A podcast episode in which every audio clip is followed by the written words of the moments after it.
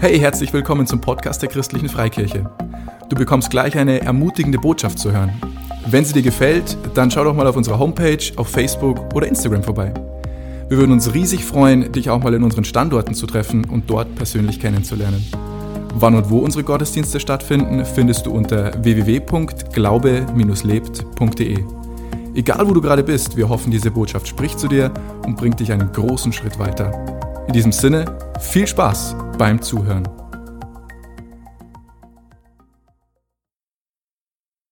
Ich bin der Jürgen Kramer, der Pastor hier der christlichen Freikirche und ich darf die Kirche hier an diesem Standort, wir sind eine Kirche an mehreren Standorten hier leiten mit einem super Standortteam, mit einem super Leitungsteam und äh, nochmal ganz herzlich schön, dass du da bist und ich begrüße auch dich, der, der du zuschaust und ich begrüße auch dich, der du zuhörst, wo immer du jetzt zuhörst. Wir freuen, dass du, dass ihr dabei seid.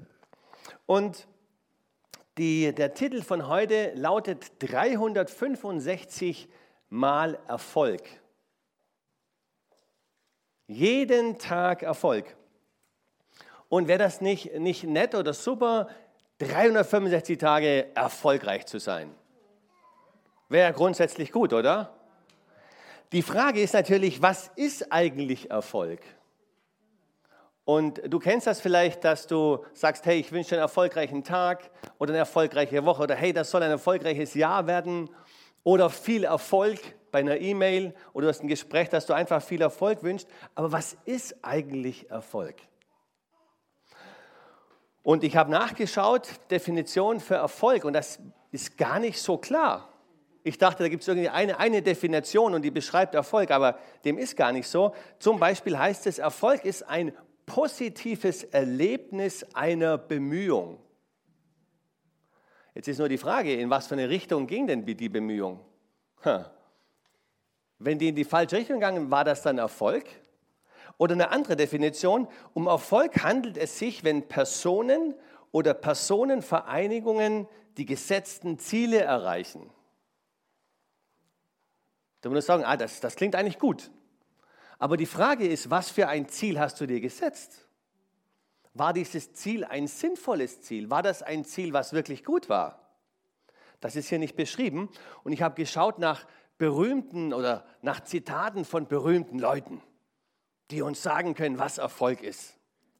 Und da habe ich zum Beispiel den Henry Ford, der hat gesagt, unsere Fehlschläge sind oft erfolgreicher als unsere Erfolge.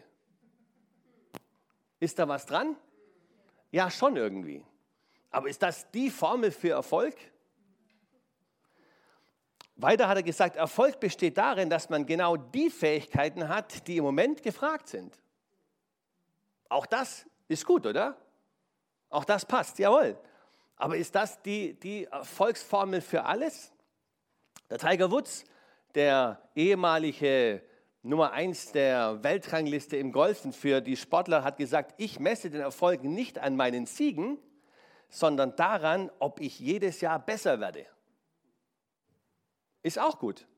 Jedes Jahr besser zu werden, jedes Jahr sich weiterzuentwickeln. Und der Thomas Edison, der hat gesagt, unsere größte Schwäche liegt im Aufgeben. Der sicherste Weg zum Erfolg ist immer, es noch einmal zu versuchen. Auch das ist grundsätzlich gut, aber die Frage ist, in was für eine Richtung geht das, was ich nochmal neu versuche. Und ihr kennt das vielleicht auch so, Karriere, Erfolg. Man denkt vielleicht, wenn man Erfolg hört, zuerst an Karriere. Man denkt vielleicht, dass ich ein tolles, ein großes Haus gebaut habe oder dass ich ein, ein schickes Auto fahre, ein gutes Einkommen habe, dass die Familie gut versorgt ist, was ja alles, alles gute Dinge sind. Oder dass ich die Schule erfolgreich mache, dass ich in der Schule nur Einser habe dass ich, ist das Erfolg, dass ich nur gute Noten habe? Ist schon gut, wenn man gute Noten hat, aber ist das wirklich Erfolg? Und dann könnte man sagen, ja, ich bin da eigentlich raus, ah, ich bin da schon, schon gereift, mir geht es gar nicht um die Karriere, mir geht es gar nicht um das Haus, mir geht es gar nicht um das tolle Auto. Da bin ich schon irgendwie cooler, relaxter an der Stelle. Aber wie ist das, wenn du sagst, erfolgreiche Ehe? Wir wollen doch eine erfolgreiche Ehe haben, oder? Amen. Wir wollen, wir wollen doch, dass unsere Kinder sich erfolgreich entwickeln, oder? Und da sind wir schon wieder drin irgendwie. das Erfolg müssen wir irgendwie, müssen wir das definieren oder müssen wir irgendwie das, das sagen, dass die Kinder wohl erzogen sind. Und wenn man sich das so anschaut, müssen wir Erfolg vom Ende her anschauen. Also vom, von, von dem, was daraus geworden ist. Ähm, das heißt zum Beispiel, wenn du sagst, ja, die, die Kinder sollen sich entsprechend entwickeln und wir Eltern wollen, dass die Kinder sich bestmöglich entwickeln und dass sie gut versorgt sind. Äh, meine Eltern haben mir gesagt, ja, und dass ihr, wir waren drei Jungs, drei Buben, dass ihr die richtigen Frauen heiratet, dass es gute Schwiegertöchter sind, dass ihr eine nette Familie seid, dass ihr einen guten Beruf habt und dass alles versorgt ist und so, dann ist das erfolgreich. Aber das sehen wir nicht während der Schulzeit, sondern das sehen wir erst am Ende. Hat das funktioniert? Ja, haben sich die Kinder entwickelt? Haben sich die eigenen Kinder so entwickelt? Das heißt, das sehen wir erst am Ende. Oder wenn du ein Unternehmen leitest, dann kann das sein, dass du während des Unternehmens richtig erfolgreich bist. Und dann kommen Krisen und dann kann es sein, dass es dich raushaut. Und das war's dann. Das heißt, wenn du erfolgreich bist, was ein Unternehmen betrifft, ist es dann so, dass das Unternehmen weitergibst in einer Blütezeit. Also von hinten, dass du es vom, vom Ende her anschaust und dann kann man auch wieder sagen, naja, geht es um die Zahlen oder geht es um die Menschen in, in dem Unternehmen? Also wir sehen schon, da steckt ganz viel, ganz viel drin in dem Erfolg und wir haben immer gesagt, im Tischtennis früher, da haben wir gespielt bis 21, da gingen die Sätze ganz früher bis 21 und da haben wir gesagt, gespielt wird bis 21. Du kannst noch so toll spielen, noch so hoch führen.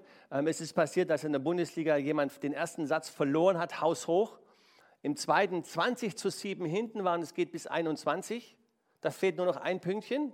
Da wir sagen, hey, ich bin schon ziemlich, ziemlich erfolgreich. Nein, und der hat noch verloren. Der 1-0 und 20-7 geführt hat, der hat noch verloren. Das heißt, wir müssen wirklich Erfolg von, vom Ende her sehen. Also wie, wie sieht das am Ende aus? Und dann kann ich sagen, das war erfolgreich. Und, und da hat die Bibel was dazu zu sagen. Und Jesus und die Bibel spricht davon, dass wir alle einmal vor Jesus stehen werden. Und dann schauen, Rechenschaft über unser Leben geben, wie wir das gelebt haben. Und da gibt es verschiedene Beispiele, wo Jesus dann sagt, ja, du guter und treuer Knecht, geh ein zur Freude deines Herrn.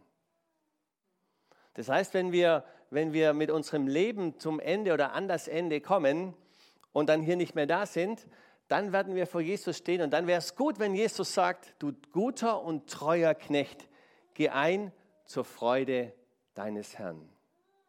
Dann war aus biblischer Sicht dein Leben in Anführungszeichen erfolgreich. Und Jesus hat so gelebt, dass er, dass er nicht sein eigenes Ding gemacht hat, sondern Jesus hat so gelebt, dass er alles das getan hat, was sein Vater ihm gesagt hat, was er von seinem Vater gesehen hat. Er hat das gelebt, was sein Auftrag war, das, was seine Berufung war, das, was sein Vater, sein himmlischer Vater ihm vorgesehen hat. Das hat Jesus gelebt zu 100 Prozent und das war dann erfolgreich aus biblischer Sicht. Und ich habe uns drei, drei Erklärungen für Erfolg mitgebracht aus biblischer Sicht. Und die erste ist, erfolgreich ist, die Person zu sein, zu der ich von Gott berufen bin. Erfolgreich ist zu sein, ist die Person zu sein, zu der ich von Gott berufen bin. So was Gott mit meinem Leben vorhat, dass ich das auch lebe. Die Person bin, die Gott möchte, dass ich bin. Nicht, dass ich anderen Idolen oder Vorbildern nacheifer, sondern dass ich die Person bin, die Gott möchte, dass ich die bin. Einzigartig, Meisterstück, nicht zu vergleichen mit anderen. Wenn ich diese Person lebe, dann ist es aus Sicht Gottes, aus Sicht der Bibel erfolgreich. Dann ist alles drin, was ich brauche oder alles, was gut ist. Eine zweite Erklärung zu Erfolg, biblischer Erfolg. Erfolg ist das zu leben, was Gott für mich vorbereitet hat. Nicht das zu leben, was ich meine, was gut ist, mit meiner Schlauheit, mit meiner Weisheit, mit meiner Intelligenz, sondern Erfolg ist das zu leben, was Gott für mich vorbereitet hat. Und dann habe ich noch eine dritte Erklärung zu Erfolg und, ähm, und bitte, ich habe nicht den Anspruch, dass es die Erklärungen sind und es gibt keine anderen, aber das sind so die Dinge, die mir in den Sinn gekommen sind. Und der dritte Punkt, das habe ich gelesen, Erfolg ist oder Erfolg bedeutet, radikal Gottes Willen zu tun. Radikal Gottes Willen zu tun. Und radikal nicht in einem negativen Sinn, sondern radikal in einem positiven Sinn, dass ich sage, okay, egal, wenn was von außen reinkommt und was mich ablenken will, dann schiebe ich das zur Seite. Ich bin fokussiert. Ich bin klar, das zu machen, was Gottes Wille ist für mein Leben.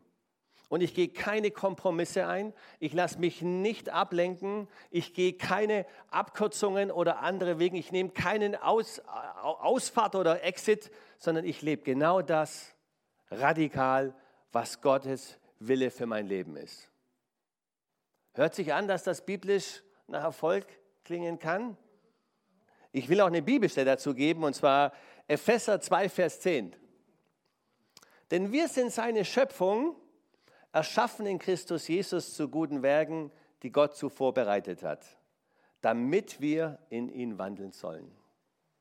Wir reden von 365 Tagen im Jahr erfolgreich zu sein. Und wir lesen in der Bibel, dass wir gemacht sind, das heißt auch ein Meisterstück. Meisterstück, jeder von uns ist ein Meisterstück, einzigartig, geschaffen zu guten Werken, die Gott zuvor bereitet hat, damit wir in ihnen wandeln sollen. Das ist aus Gottes Sicht erfolgreich sein jeden Tag, 365 Tage im Jahr erfolgreich zu sein. Jetzt habe ich drei Punkte mitgebracht. Wie komme ich dahin? In dem zu leben, was Gott für mich hat, aus Sicht Gottes erfolgreich zu sein. Der erste Punkt ist, ich bin bereit. Ich muss bereit sein. Ich muss bereit sein, das, was Gott für mich hat, seinen Willen auch leben zu wollen. Ich muss bereit sein. Und ich habe hier eine Bibelstelle von dem Propheten Jesaja. Und die Situation ist die, der Jesaja ist ein Prophet, also im Alten Testament, bevor Jesus gelebt hat. Und Gott hat jemand gesucht, der seinem Volk die Wahrheit bringt. Das Volk war auf Abwägen, dem Volk ging es nicht so gut und hat jemand gesucht, der, der sagt, hey, er bringt die Wahrheit. Das Volk muss das hören, was die Wahrheit ist, das, was es braucht. Und wir lesen im Jesaja Kapitel 6, Vers 8, und ich hörte die Stimme des Herrn fragen, wen soll ich senden und wer wird für uns gehen? Da sprach ich, also der Jesaja, hier bin ich, sende mich. Hier bin ich, sende mich. Hier bin ich, ich bin bereit, das zu machen. Hier bin ich, ich bin bereit, dieses Gespräch zu führen. Hier bin ich, ich bin bereit, diesen Anruf zu tun. Hier bin ich, ich bin bereit, die Veränderung in meinem Leben zu initiieren. Und was ist die Vorgeschichte von dem Jesaja? Und zwar war der ganz normal unterwegs und er hat eine Schau des Himmels bekommen. Er hat den Herrn auf dem Thron gesehen und da waren Seraphim, heißt es, also Engel, und hat eine Schau gehabt, in den himmlischen Bereich hineingeschaut und hat gesagt und war überwältigt. Und dann hat er gemeint, oh, wer bin ich schon? Und dann ist ein Engel gekommen, hat aus dem aus dem äh, praktisch den glühenden Kohle genommen, seine Lippen berührt und dann lesen wir, und er berührte meinen Mund damit und sprach, siehe, dies hat deine Lippen berührt, deine Schuld ist von dir genommen und deine Sünde ist gesühnt. Und daraufhin hat der Jesaja gesagt, hier bin ich, sende mich. Das heißt, der Jesaja hatte vorher eine Begegnung mit Gott. Er hatte eine Begegnung mit Gott und, und er ist dann, hat sich für würdig gesehen und konnte erst auch den Willen tun, nachdem die Schuld von ihm genommen worden ist und seine Sünde gesühnt war. Das bedeutet für uns, wenn wir Gottes Willen tun wollen, brauchen wir eine Begegnung mit Jesus. Wir brauchen Jesus, dass unsere Sünden vergeben sind, dass wir eine Beziehung zu Jesus haben, mit Gott zusammen sind und dann können wir sagen zu Gott, hier bin ich, sende mich. Hier bin ich, sende mich.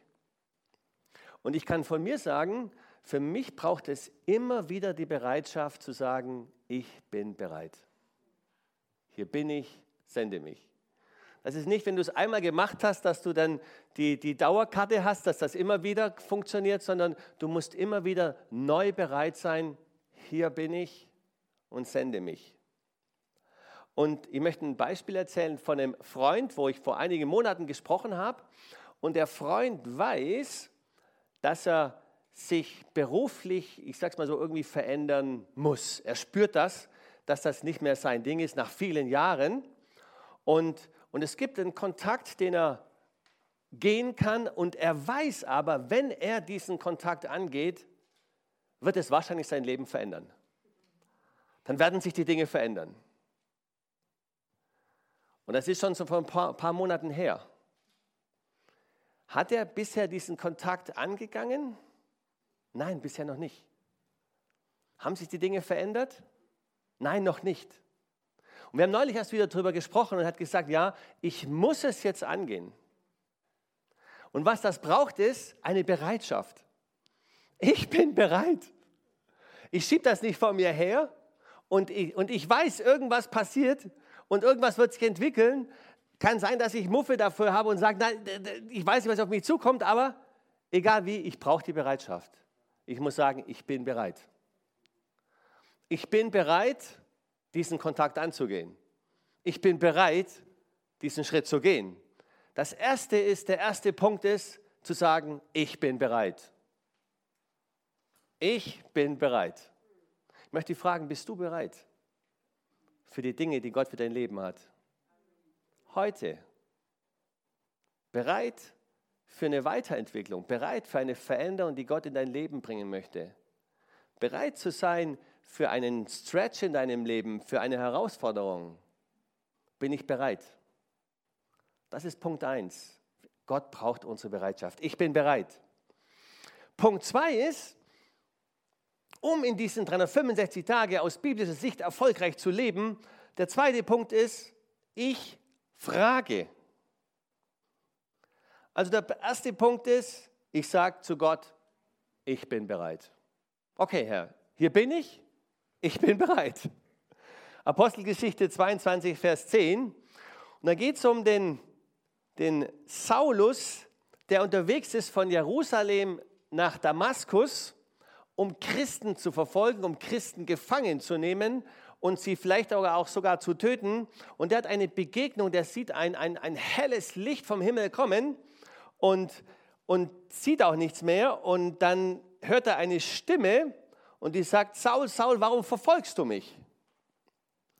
Und der Paulus antwortet, wer bist du, Herr? Und er sprach zu mir, ich bin Jesus, der Nazarener, den du verfolgst.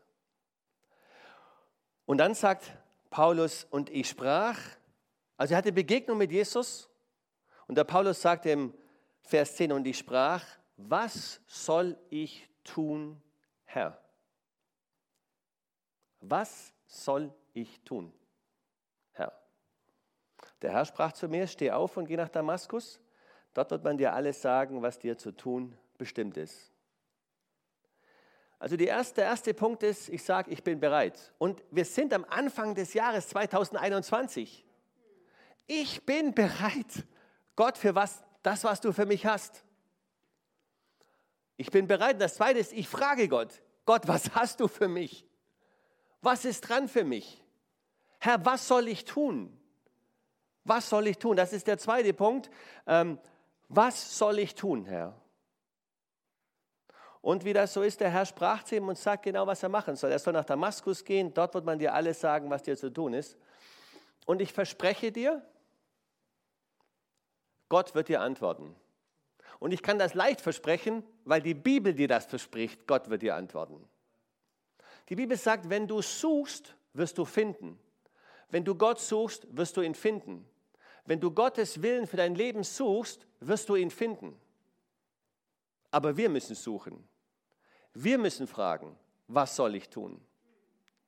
Wenn du eine Veränderung, eine Weiterentwicklung in deinem Leben möchtest, wenn du, wenn du mit, mit Gott mehr erleben willst, dann frag ihn, was soll ich tun? Was ist dran für mich? Erklär dich bereit und frag, was soll ich tun? Was ist dran für mich? Was soll ich tun?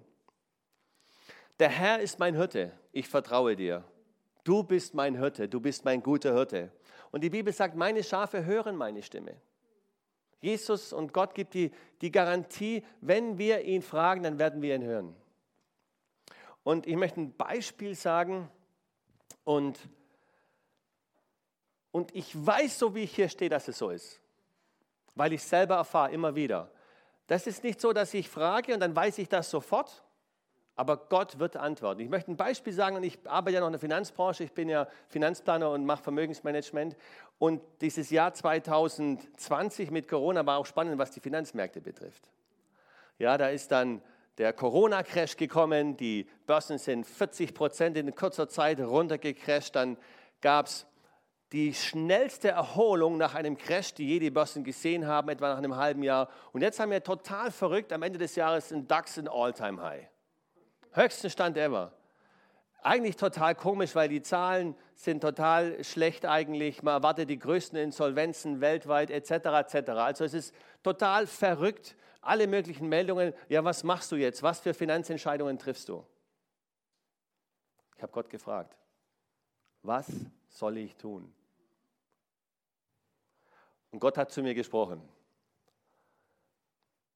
Und ich bin jetzt ganz ehrlich, und ich habe mir nicht getraut, das zu tun.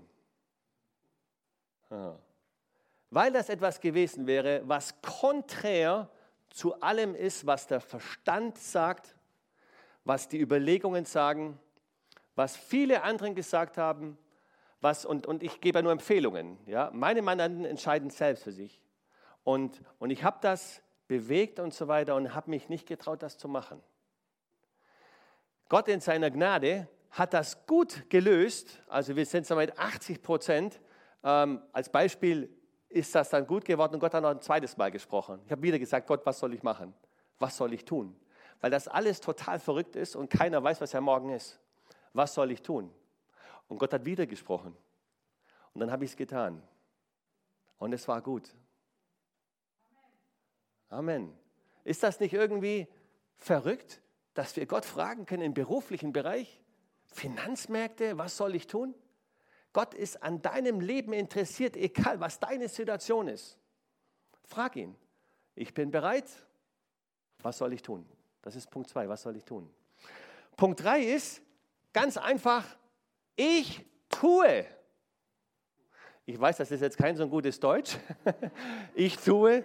Man könnte auch sagen, ich handle oder ich mache, aber das passt ganz gut zu dem, zu dem biblischen Wort. Ich tue. Dritter Punkt ist, ich tue. Jakobus 1, Vers 22. Und ich bringe in Erinnerung, wir sind zu Beginn des Jahres. Wir wollen 365 Tage im Jahr in Anführungszeichen erfolgreich sein, den Willen Gottes leben. Und da lesen wir, seid aber Täter des Wortes und nicht bloß Hörer, die sich selbst betrügen. Die Bibel ist da ganz klar und sagt, wir sollen nicht nur hören von Gott oder lesen, sondern wir sollen es auch tun. Wenn wir es nicht tun, betrügen wir uns selbst. Und vielleicht hast du es auch schon erlebt, du hast gewusst, du sollst etwas tun, hast es nicht gemacht und es hat sich richtig schlecht angefühlt. Richtig? Wir haben uns selbst betrogen. Das heißt, wir sollen Täter des Wortes sein. Wir hören das Wort und wir sollen Täter des Wortes sein. So wie in meinem Beispiel zu den Finanzmärkten.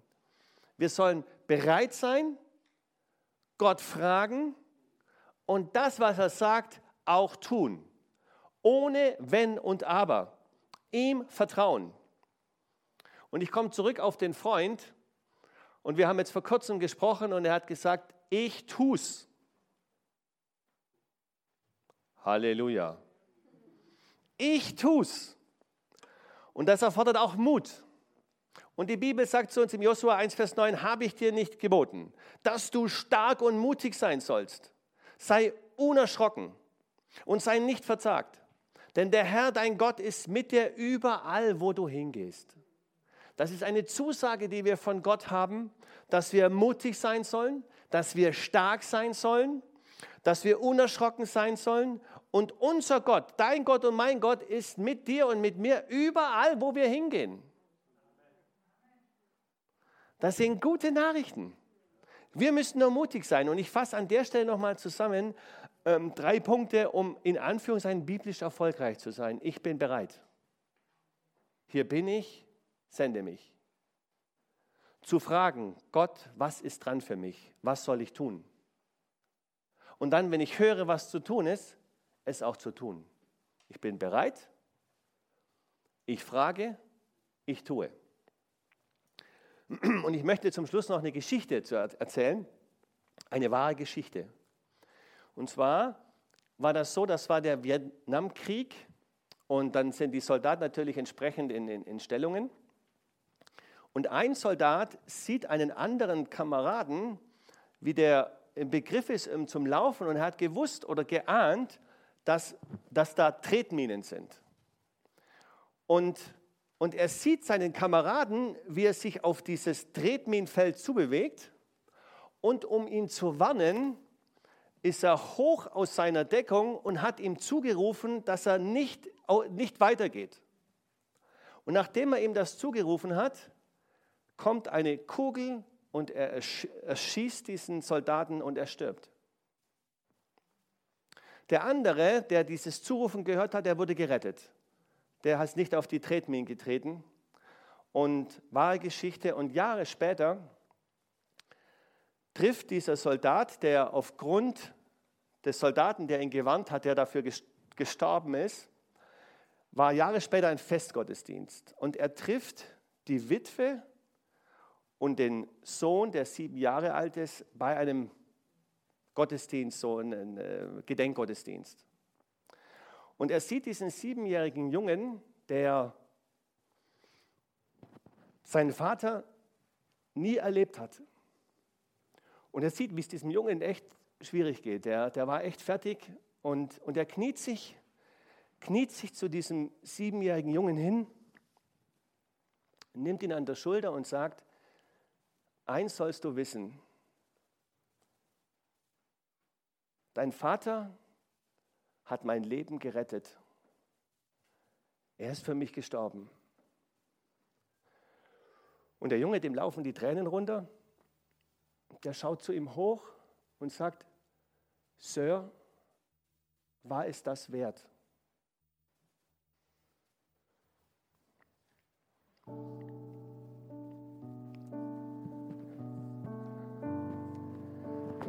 Ist das, was du und ich heute leben, ist es das wert, dass Christus, dass Jesus dafür gestorben ist? Ist dein und mein Leben wert, dass Jesus dafür gestorben ist?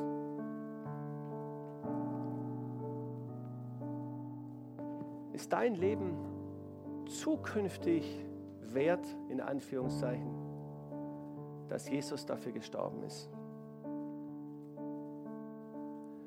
In unserem Leben geht es nicht darum, dass wir dekorative Figuren sind, die Gott irgendwann in sein himmlisches Regal stellt. Es geht darum, dass wir ihm unser Leben ganz zur Verfügung stellen. Mein Bestes für sein Höchstes.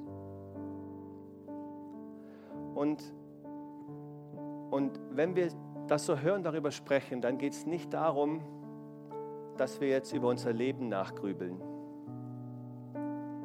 sondern dass wir nach vorne schauen, dass wir sagen, ab heute ist mein Leben wert, Jesus, das dafür, dass du dafür gestorben bist. Mein Leben soll wertvoll sein, dass du dein Leben gegeben hast, dass du Schmerz und Leid auf dich genommen hast damit ich leben kann. Und ich möchte uns ein Gebet vorlesen und hör dir mal das Gebet an. Und nachher lade ich uns ein, dieses Gebet mitzubeten. Und wenn du das möchtest, dann darfst du das nachher, dann beten wir das nachher zusammen. Dieses Gebet heißt, himmlischer Vater, ich stelle dir heute mein Leben zur Verfügung, weil du deinen Sohn für mich hingabst. Weil ich mich dir auch völlig hingeben, will ich mich dir auch völlig hingeben. Das ist mein vernünftiger Gottesdienst. Ich lege meine Wünsche und meine Träume nieder und bitte darum, dass dein Wille in meinem Leben geschieht. Gebrauche meine sterblichen Hände, um ein unsterbliches Reich zu bauen. Gebrauche mein Leben, um deine Pläne zu erfüllen. In Jesu Namen. Amen. Wir sind zu Beginn 2021. 365 Tage mit Jesus zu leben, für Jesus zu leben. Und ich lade uns ein, dieses Gebet mitzubeten, wenn du das von Herzen möchtest. Und ich bete vor und wir können danach beten. Himmlischer Vater, himmlischer Vater, ich stelle dir heute mein Leben zur Verfügung, weil du deinen Sohn für mich hingabst. Will ich mich dir auch völlig hingeben. Das ist mein vernünftiger Gottesdienst. Ich lege meine Wünsche und meine Träume nieder und bitte darum, dass dein Wille in meinem Leben geschieht. Gebrauche meine sterblichen Hände, um ein unsterbliches Reich zu bauen. Gebrauche mein Leben, um deine Pläne zu erfüllen. In Jesu Namen. Amen. Wenn du mehr über Jesus wissen willst oder einfach deine Geschichte mit uns teilen möchtest, schreib uns auf Facebook oder per Mail an office@glaube-lebt.de. Du bist begeistert von der christlichen Freikirche und möchtest diese Arbeit unterstützen? Auf unserer Homepage findest du alle weiteren Details dazu. Hey, wir freuen uns schon von dir zu hören. Bis zum nächsten Mal.